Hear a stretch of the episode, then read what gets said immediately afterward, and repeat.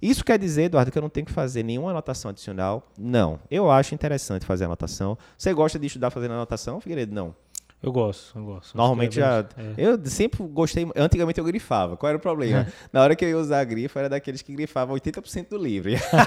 Acabava o grifador no instante e terminava que eu grifava mais do que não grifava, então Sim. não ajudava muita coisa. Com o tempo eu fui aprendendo a ser mais, mais sucinto. Então, o que é que eu gosto de fazer? E aí eu gosto de fazer com de, de próprio punho mesmo. Eu não faço nem no computador. Tem estudo mostrando. Quando você escreve com a mão, você está ativando mais sinapses do que quando você está digitando no, no computador, no celular, enfim.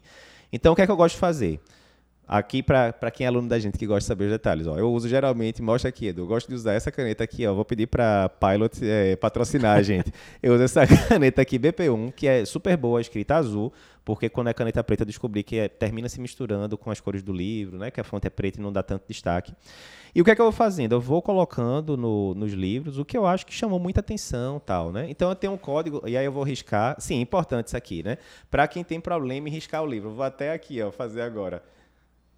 Ó, risque. Risque o livro. A minha letra não é bonita, não, vocês sabem. Podem riscar o livro. Deixa eu focar aqui na câmera um pouquinho, porque isso aqui eu vou lembrar da história de Claudina, que era aluna da gente. É aluna da gente, Figueiredo. Claudina é o seguinte: a gente falava lá no, no nosso grupo da, da mentoria, lá para os alunos no grupo exclusivo, a gente falava: olha. Risquem bastante o livro. Um livro bom é aquele livro riscado. E aí tinha gente que dizia: não vou riscar o livro. Você lembra dessa história de Claudina? Lembro, não? lembro, claro. E aí, não vou riscar o livro, riscar. Mas qual é o problema de riscar o livro? Você lembra qual foi a explicação que ela deu Não na lembro, época da mãe lembro. dela, que era professora? Não, minha mãe era professora e minha mãe disse que livro não se riscava, né? Até porque eu acho que antigamente tinha aquele hábito do livro de um irmão passar, Passar para o pro outro, outro, né? Isso aí, se você riscava É. todo, né? Eu recebi livro riscado do, do meu irmão. Complicava o meio de campo, a mãe tinha que ficar apagando o que o outro tinha escrito, aquela confusão, né? Mas veja, é, a gente exorcizou isso de Claudina. Eu falei, Claudina, você está livre a partir de hoje. você não vai passar esse livro para ninguém, esse livro é seu. Porque qual é a grande questão? Na hora que você está rabiscando o livro, primeiro, né, você se força a estar mais concentrado na aula. Né? Sim. Ah, é, Eduardo falou alguma coisa que eu achei importante e não está aqui no livro de mapas mentais, né? não é uma transcrição da aula. Então você pode fazer o quê? Você pode anotar, sei lá, estou falando aqui sobre ah, responsáveis pelo aumento do consumo de oxigênio miocárdico, frequência cardíaca, quanto maior, maior o consumo, pressão sistólica, quanto maior, maior o consumo. Então, digamos que fosse isso, certo? Então, posso botar, ó, quanto maior a frequência cardíaca, vai aqui e bota uma seta. Eu sei que tem gente que não gosta da minha seta, que diz Não, que é essa feia. seta é bonita. Essa aqui tá top, né? Não? É. Então, ó, digamos que seja isso, ó. Aumentou, pior, digamos. Digamos que fosse esse o raciocínio. Na hora que você anotou isso, você fez uma anotação rápida, breve, e que até isso lhe mantém mais conectado na aula, né? Sim. Porque, vê só, Figueiredo, é- quais são os dois principais problemas para a pessoa estudar é, né, online? Dois principais. O primeiro, a pessoa consumir o conteúdo. Né? Uhum. A gente sabe que o povo gosta de enrolar. Opa, não. Faz que nem academia, né? Eu vou tal. Primeira semana vai, depois não vai Sim. mais. Então, esse é o primeiro problema. E segundo, às vezes a pessoa está vendo o conteúdo, mas ela está presente em corpo. Porque em mente Sim. está vendo o WhatsApp, aquela coisa O toda. WhatsApp não para, o Instagram. Não para, não para. Tanto é que tem um cara que eu gosto muito, que é aquele Robin Sharma, que escreveu o 5am Club, né, o, o clube das 5 horas da manhã. Ele tem um negócio que ele fala: as oito principais dicas para aumentar a produtividade. Largue seu celular, largue seu celular, largue seu celular. São as oito, é largue o celular, porque perde muito tempo, né? Então, na hora que você está anotando aqui, adivinha, você não está mexendo no WhatsApp, você não está vendo outra coisa, você está focado, você está presente no que você está fazendo, né? Conecta com o conteúdo. né? Então, crucial, isso daqui tem muito estudo mostrando que melhora a retenção do aprendizado. Aquela história, na hora que você só escuta, você aprende tanto. Na hora que você escuta e vê um numa aula, você aprende um pouco mais. Na hora que você está anotando, você está fazendo outras. Na hora que você está escutando, é passivo. Eu estou parado e estou escutando al- alguma coisa que alguém está dizendo. Na hora que você está vendo o slide, é passivo também. A, a informação está entrando e não está saindo. Na hora que você anota aqui, você teve que jogar a informação para fora. Então, é outra via neural, é outra coisa, né? Então, você pode ir anotando assim.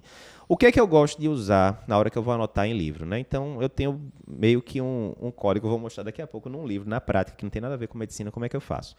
Eu não uso grifo, mas hoje em dia, né, é, grifa texto, essas coisas, eu uso basicamente caneta azul eu faço três coisas. Ou eu faço uma seta assim, mostra aqui, Edu, por favor.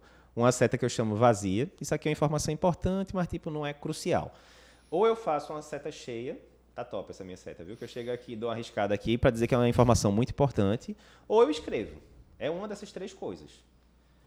Por quê? Porque isso aqui vai me ajudar na hora de revisar. Digamos que é véspera, antevéspera da prova do TEC, eu tenho uma horinha para dar uma revisada toda no livro. Se você for como eu, vai colocar um bocado de seta, vai escrever um bocado de coisa, ou seja, não vai dar tempo de revisar tudo. Então, o que é que eu faria? Olha, tem uma hora para revisar tudo. Bicho, eu vou ver só o que tiver com seta cheia, Sim. sabe? E tem que seguir exatamente esse esquema? Não tem. Isso aqui é uma sugestão. Mas, por exemplo, ó, vamos ver aqui na prática. Eu vou aqui mais para frente, certo? Agora.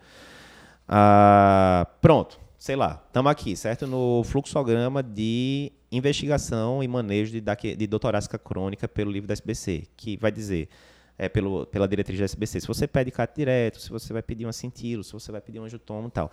Esse fluxograma aqui, de 2015 para frente, deve ter matado ali coisa de entre 5 e 10 questões da prova. Ou seja, é um fluxograma muito importante. Digamos que eu cheguei lá na aula e falei, olha, esse fluxograma aqui é crucial, tal. O que, é que eu faria se eu fosse aluno? Puxa aqui uma seta, essa aqui não está tão bonita não, escreve aqui, ó, crucial aquele exagero, né? Bota uma exclamação aqui e tal, não sei o quê. Porque, vê, se você está com pressa ali na véspera da prova e você sabe que você tem nessa página aqui dois mapas mentais, esse aqui de baixo não, não seria tão relevante, esse aqui é crucial, pô, vou ver esse aqui que é crucial, né? O objetivo da informação, da, de anotar, no final das contas, são esses. É você se manter mais atento à aula, você criar um mecanismo de output, ou seja, você está fazendo aprendizado ativo, né, em vez de passivo, e você tem uma estratégia ali para revisar quando estiver no, no meio de campo, certo? Eu vou pegar aqui, Figueiredo, só a, a título de informação.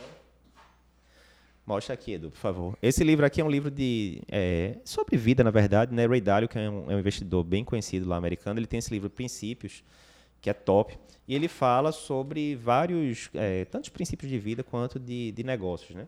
Aqui está aqui, minha letra não é muito bonita, mas tudo bem. Então, ó, aqui dá para ver bem na prática isso, certo? Ó, aqui você vê que tem setas é, não preenchidas, né, que são informações importantes, tal.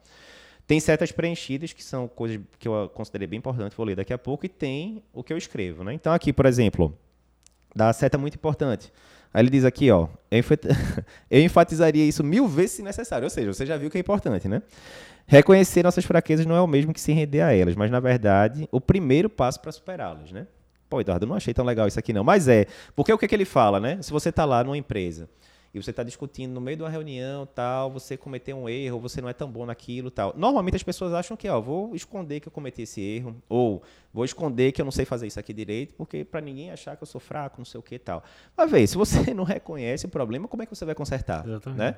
Tem aquela velha história, o primeiro ponto para a salvação é você reconhecer o pecado, né? Então você chega, rapaz, ó, eu errei isso daqui, ou você está numa reunião clínica.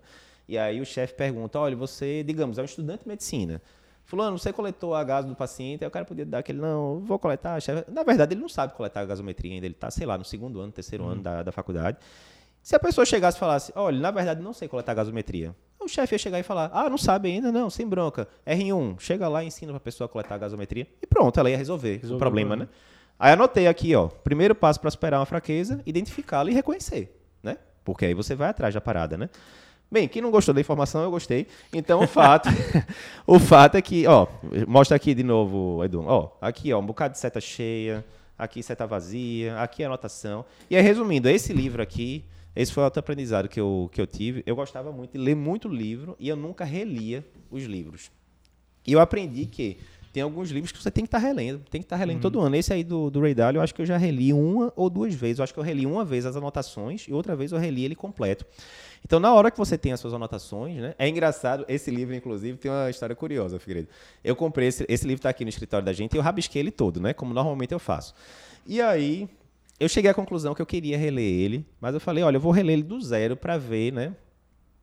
Enfim, ter uma experiência nova, do zero mesmo, e não, não me deixar influenciar pelo, pelas coisas prévias, né? Uma coisa que eu nunca tinha feito. Aí eu anotei um bocado de coisa. Quando eu peguei o livro novo e o livro velho, eram as mesmas anotações, eram as mesmas setas, que mostra, né, que o, o Sim. processo decisório é parecido, né? Mas, resumindo, não devia ter lido de novo, não, devia ter lido só minhas setas mesmo. Mas é isso, eu acho que esse resumo aqui mostra bem para os alunos da gente como utilizar, como tirar ao máximo o livro de mapas mentais.